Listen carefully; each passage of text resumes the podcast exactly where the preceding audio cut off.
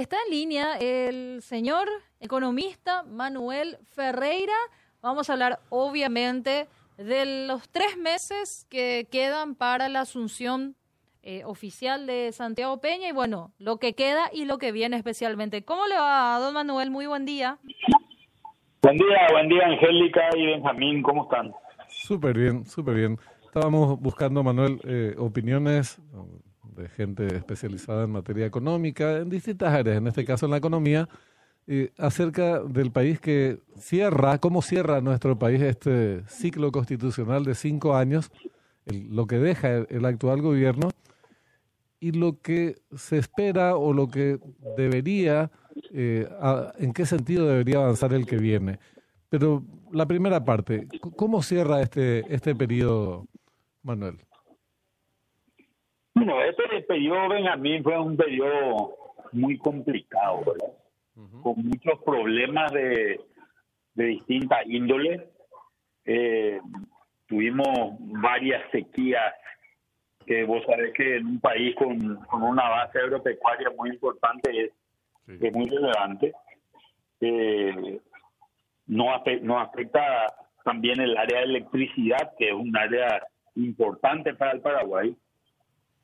Y por otro lado tuvimos la pandemia, ¿verdad? Esa pandemia, por suerte, Paraguay tenía una apertura bastante importante del, del, mundo financiero internacional, lo que nos permitió tener acceso a capitales que nos, nos permitieron generar una posición contracíclica en ese momento pero obviamente a costa de un déficit fiscal sumamente importante y a costa de tener que recortar gran parte del gasto corriente en el que al que estamos llegando hoy. Y esto se sigue notando, eh, por un lado, las cuentas fiscales. Sí, se mantienen altísimas. Se mantiene el déficit, eh, hay deudas que, que, deben ser cubiertas y que todavía no lo están, no, se está haciendo eso. Eh, tanto deudas vinculadas al tema de salud por un lado y por otro lado vinculadas también al tema de, construcción vial fundamentalmente. Y por otro lado, también se nota mucho en la gente, ¿verdad? La gente también ha sufrido mucho. Si vos ves los niveles de endeudamiento que en que han incurrido muchísimas empresas y muchísimas personas ha sido altamente importante. Si no teníamos seguramente estos eventos íbamos a tener una situación totalmente distinta en términos de desarrollo de ciertos sectores. Y me refiero a sectores como el sector de, de servicios, el sector comercial, eh, el sector de construcciones, que han sido muy afectados y siguen siendo muy afectados eh, después de todos estos años de pandemia y de, y, y de y de eventos muy muy perniciosos, digamos, para la economía. Claro. Claro, porque entonces tenemos un, escenario bastante eh, complicado y estamos hablando todavía solamente a nivel eh, local, porque después también están eh, las realidades a nivel regional y, e internacional que son no son precisamente favorables, soplan vientos en contra, no vientos de cola. Pero con relación a la cuestión nacional, esto se puede resumir entonces que tenemos hoy un nivel que aumentó la deuda pública, están niveles muy altos, tenemos problemas con el déficit fiscal, tuvimos un crecimiento prácticamente nulo en estos en estos años, que es una parte eh, de la historia y la otra es la, la deuda social que generó todo esto, Manuel. Sí, creo que esos son los temas los temas claves, ¿verdad? Ese entorno internacional al que vos te referías es un entorno también que nos ha venido de contramano en muchas cosas. Fíjate que más allá de la pandemia hemos vivido este problema de este problema de la de la guerra de Ucrania que también se ha manifestado en un alza de precios de petróleo, por ejemplo, muy importante y que y que ha generado obviamente un impulso mayor todavía al tema inflacionario que, está viviendo el mundo. ¿verdad? Esto ha generado muchos temas, eh, muchos temas vinculados sobre todo, no solamente a, a suba de insumos o suba de precios, sino también vinculada a la suba del dólar para, para, para intentar corregir esto y en un crecimiento del crédito a nivel local. Todo eso es desajuste que había sufrido el comercio internacional a nivel mundial y después los temas regionales, ¿verdad? Claro. Eh, fíjate lo que pasó con Argentina, que se traduce en muchísimo contrabando en Paraguay. Eh, sale así que, que hoy, ya, hoy ya se está usando como moneda de reserva en la frontera argentina con Paraguay al guaraní. Eh, este tipo de situaciones que, que obviamente han afectado muchísimo a actividades comerciales, actividades de servicios a nivel local y, que, siguen impactando.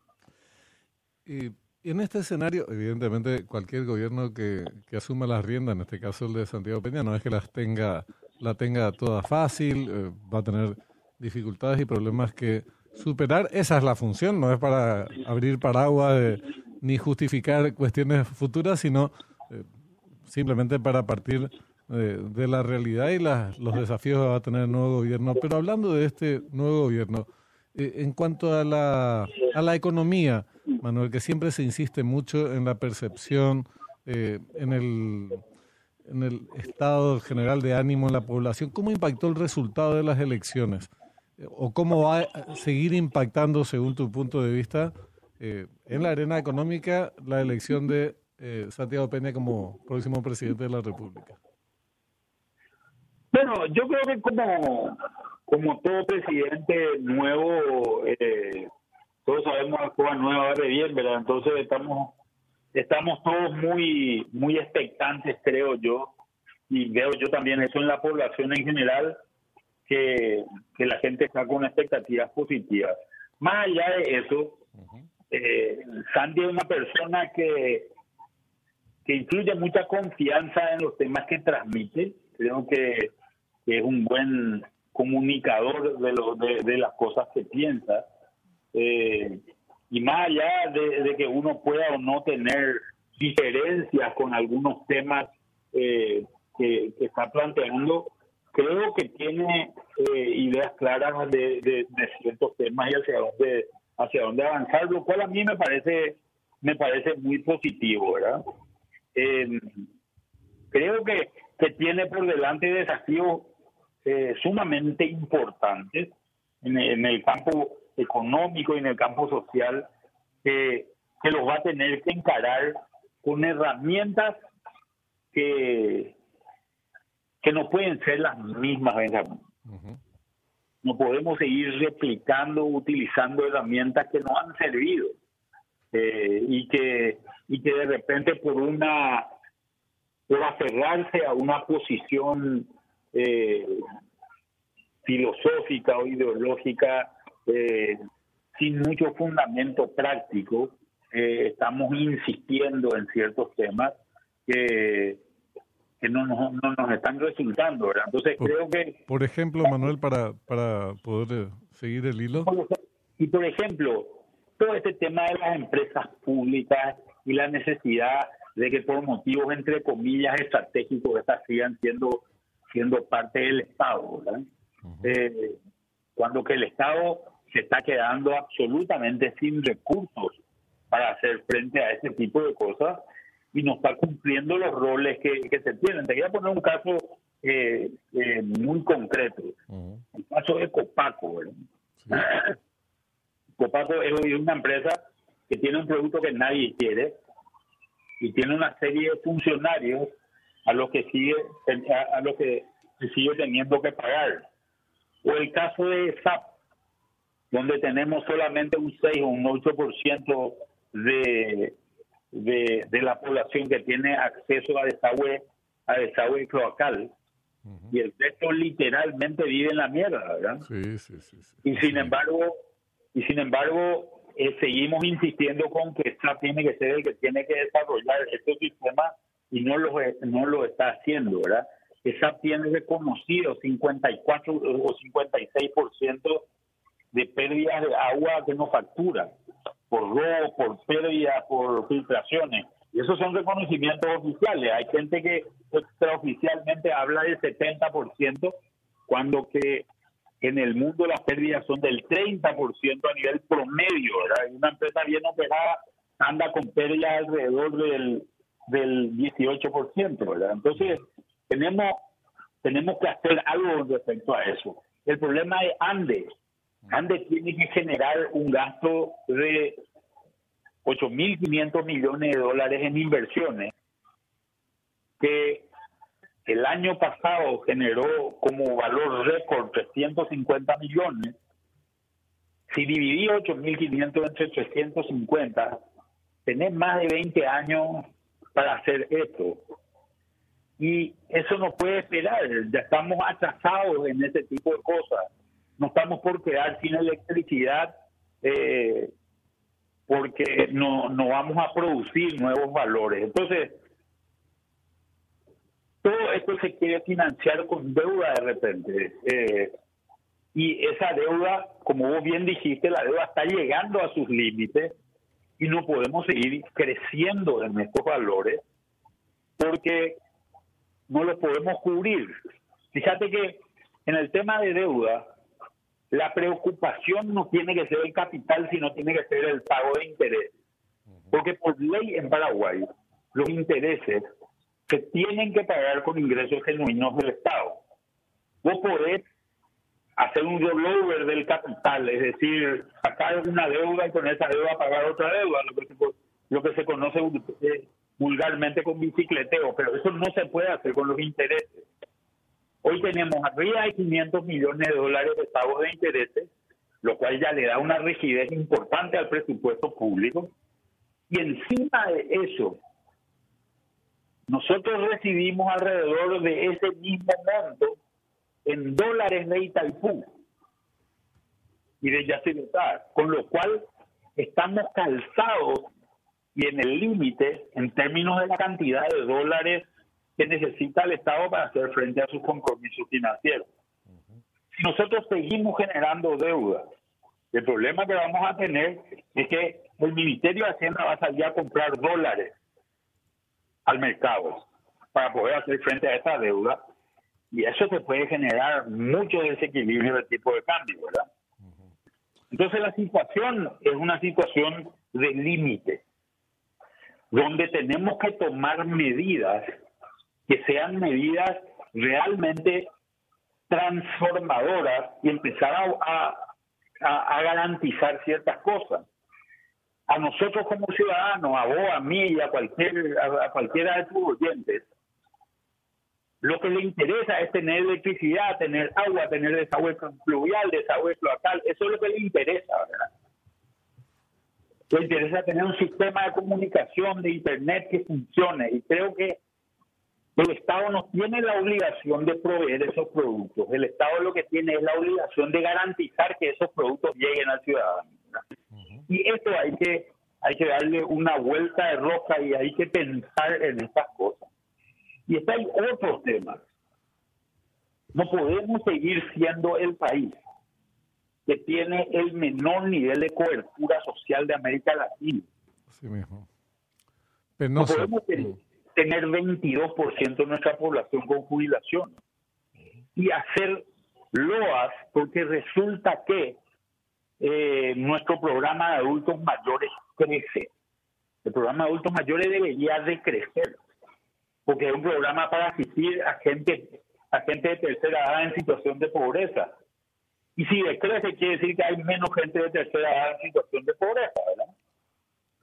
Entonces, tenemos que empezar a pensar cómo incluir a nueva gente dentro de los sistemas jubilatorios y dentro de sistemas de salud autofinanciados.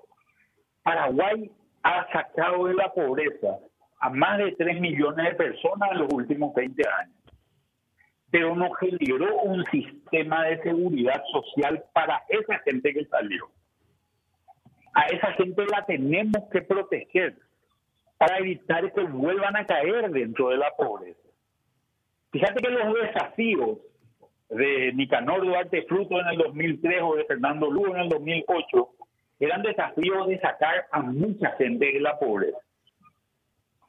Hoy, si bien sigue existiendo gente en la pobreza, hay un doble desafío. seguir sacando a gente de la pobreza y sostener a la gente que, no vuelva a caer en pobreza. Claro. Correcto.